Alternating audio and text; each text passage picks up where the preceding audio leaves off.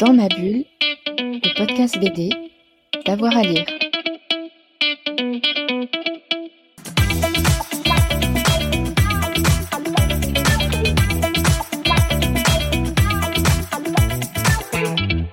Bonjour à tous et à toutes et bienvenue dans ce nouvel épisode de Dans ma bulle, votre podcast 100% BD avec avoir à lire. Aujourd'hui, on hisse les voiles et on part en mer à la poursuite d'un célèbre pirate, la buse de son vrai nom Olivier Levasseur, qui a écumé l'océan Indien au XVIIIe siècle et qui, euh, au moment de sa mort, aurait dit Mon trésor, à qui saura le prendre? De quoi attiser bien des envies, évidemment, et des légendes. Il revit en ce moment la buse sous les pinceaux de Jean-Yves Delitte, peintre officiel de la marine belge, membre titulaire de l'Académie des arts et sciences de la mer, et qui nous a régalé de nombreux albums, dont Le Neptune, Les Nouveaux Tsars, mais aussi Ubud ou bien encore euh, Black Crow. Jean-Yves Delitte est mon invité. Bonjour à vous. Bonjour avant de s'intéresser à cette buse et, à cette nouvelle histoire, un petit mot sur la mer, sur les, bateaux et puis euh, les, marins. Qu'est-ce qui vous passionne toujours autant dans, cet élément? Bah, ce qui est toujours assez étonnant, c'est qu'on me pose la question parce que si les gens se, pencheraient un peu plus sur notre histoire, l'histoire de l'humanité en général, ben, ils comprendraient que la première invention de l'homme, c'est le navire. C'est bien avant la roue, bien avant la domestication des animaux comme le cheval. Donc, c'est quelque chose de, magnifique, le, navire. C'est ce qui a permis à l'homme de s'étendre, de civiliser des régions, de découvrir tout simplement notre charmante petite planète. Le navire fait partie de notre histoire, celle qui s'écrit avec un grand H.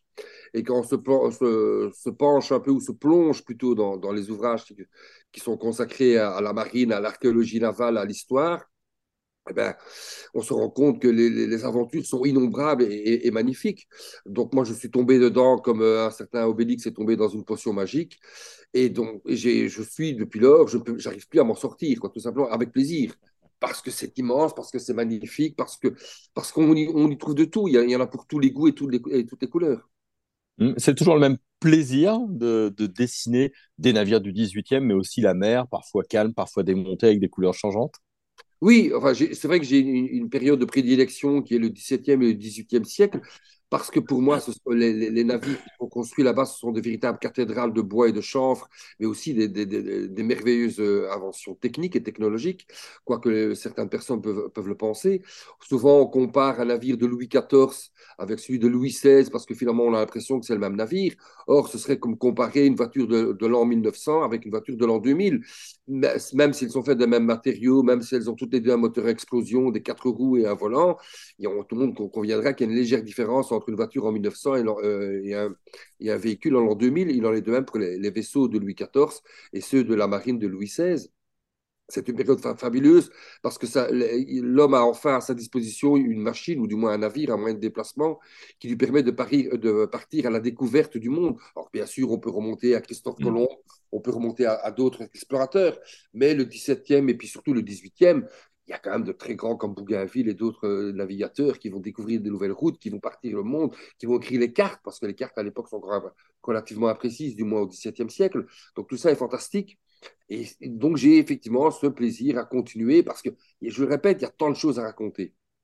Mmh, c'est les deux siècles de toutes les histoires et des personnages, comme cette buse. Comment est-ce que vous l'avez rencontré, notre euh, Olivier Levasseur, et qu'est-ce qui vous a donné envie de raconter son histoire? Il a été corsaire, puis pirate.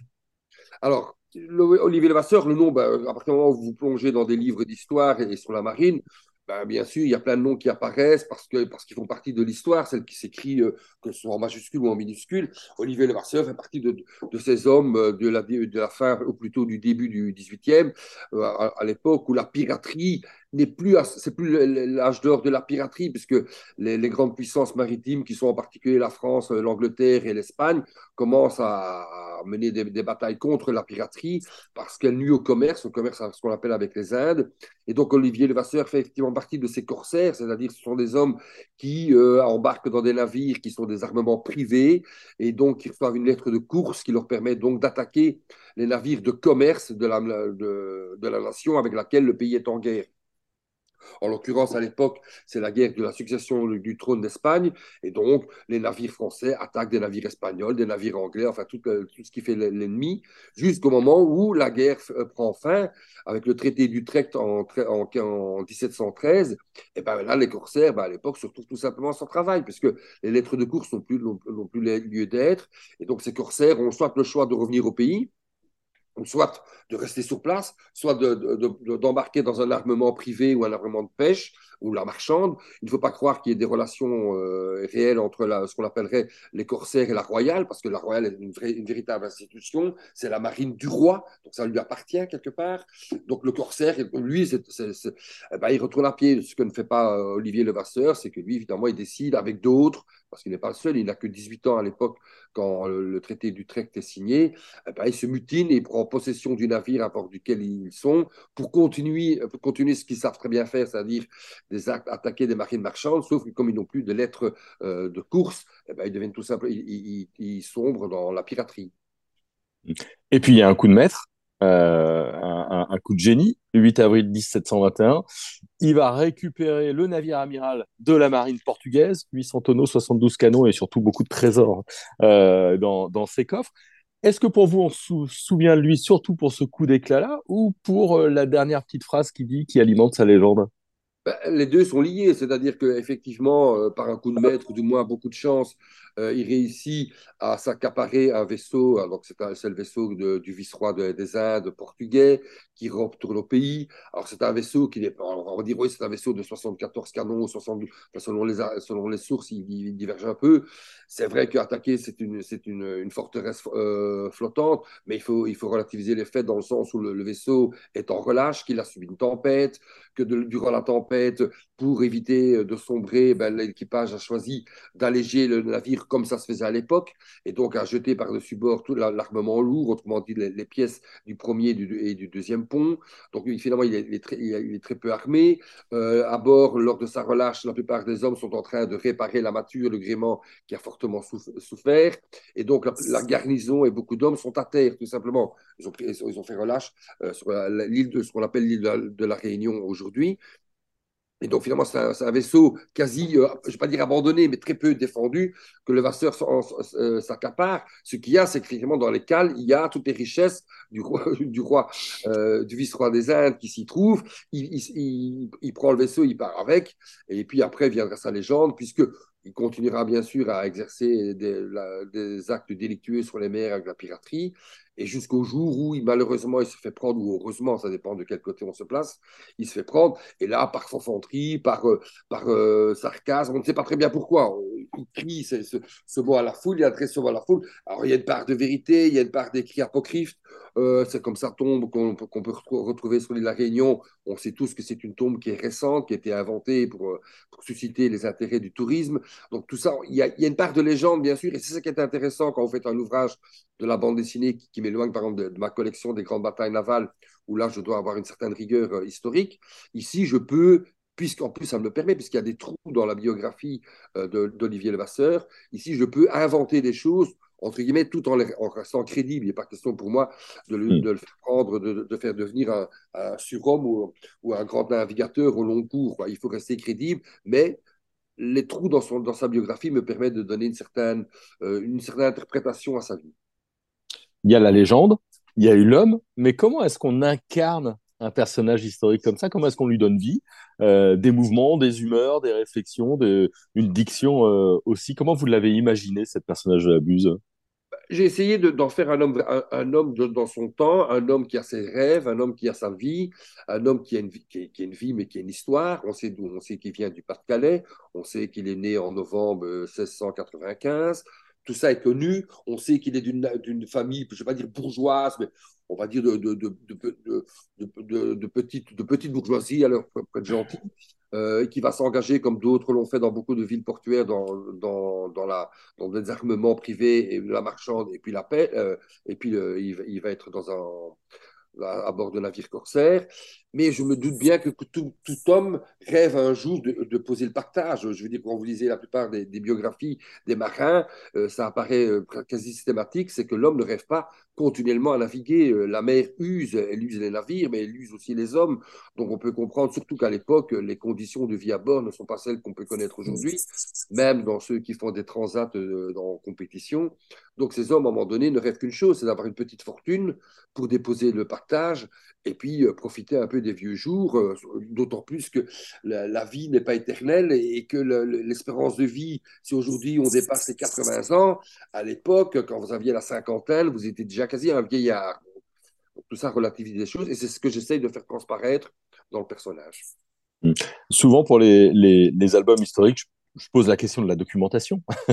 Mais vous, vous baignez dedans? Est-ce qu'il y a encore de la documentation pour, euh, pour l'abuse Est-ce que vous vous documentez sans cesse ou est-ce que c'est des choses que vous connaissez déjà par cœur? Ah non, on essaie de se documenter. Alors, bien sûr, j'ai une bibliothèque personnelle euh, avec un certain nombre d'ouvrages consacrés à la marine, consacrés à l'archéologie navale, ce qui me permet d'essayer que quand je dessine le navire, de le rendre le plus vraisemblable possible, euh, parce qu'il y a tous les navires, on n'a pas les plans de tous les navires, surtout quand vous remontez dans le temps, plus, vous remontez, plus la documentation relève devient précise. Mais néanmoins, il y a quand même beaucoup de choses qui permettent. On essaie de, comme j'essaie toujours de contextualiser mes histoires, je me renseigne aussi sur l'époque, j'essaie de savoir qui étaient les personnalités de l'époque, les, modes vestimentaires, tout ça est important parce que c'est mon choix personnel, j'essaie toujours, comme je dis, de rendre mes aventures le plus crédibles ou le plus vraisemblables euh, possible. Donc, ça existe, je continue à, chercher. Euh, la chance aujourd'hui qu'on a tous, euh, pour ceux qui s'intéressent à la marine, ben, c'est des outils comme Internet ou des choses comme ça qui nous permettent des fois de faire plus facilement des recherches ou du moins de dégrossir plus facilement nos recherches. À l'époque, il fallait aller dans des bibliothèques, il fallait au musée de la marine à Paris ou dans d'autres musées pour commencer à trouver des, informations. Aujourd'hui, euh, vous tapez sur Internet, vous avez déjà des, sources, et puis après, vous, effectivement, on fait des recherches plus approfondies, mais c'est des recherches continuelles. Enfin, pour ma part, c'est ce que je fais. Je, fais. je continuellement, je suis plongé dans des livres et dans des recherches. Il y, a, des magnifiques doubles pages avec euh, le navire, avec euh, la, mer. Je me posais la question, c'est un travail de fou. C'est combien de temps de travail pour ces doubles pages euh, magnifiques? C'est toujours assez relatif parce qu'on pourrait donner des temps comme ça, dire voilà, une page c'est deux jours, une page classique c'est deux jours plus la mise en couleur, une, une, double page c'est quatre jours plus la mise en couleur. En réalité, ça dépend. Il y a des fois des, pages qui tombent toutes seules et que le crayonné, comme vous avez dans une double page dans, dans chez Olivier Levasseur, le crayonné a pris une journée, la mise à l'encre une deuxième journée et encore je l'ai fait à mon aise. Et puis la troisième journée, euh, je l'ai fait moi-même, je me suis mis à mis un truc pour trois jours, c'était bouclé. Mais je pourrais vous dire que dans l'album d'Olivier Vasseur, il y a certaines pages, de simples pages, pourtant d'une seule page avec quelques cases, qui m'ont mis euh, quasi une semaine parce que je n'arrivais pas à trouver euh, ce que je voulais au niveau de la mise en page, parce qu'il y a quelque chose qui. Mais ça, c'est du ressenti personnel. C'est à un moment donné, à n'importe qui dirait non, c'est parfait. Et puis l'auteur, à un moment donné, ben, il veut la perfection. C'est de mon ressort, enfin de mon ressenti personnel.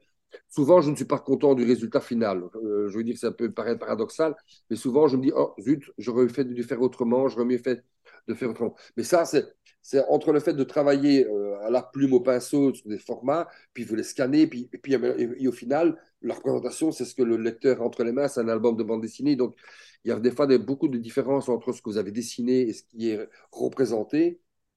Et donc, vous avez finalement des petites frustrations. Et du coup, il y, a la, tentation parfois de corriger lors d'une réimpression ou, ou de choses comme ça? Alors, on va être honnête, on, va se montrer réaliste. Hein, je veux dire, d'abord, je vais relativiser celle de la bande dessinée.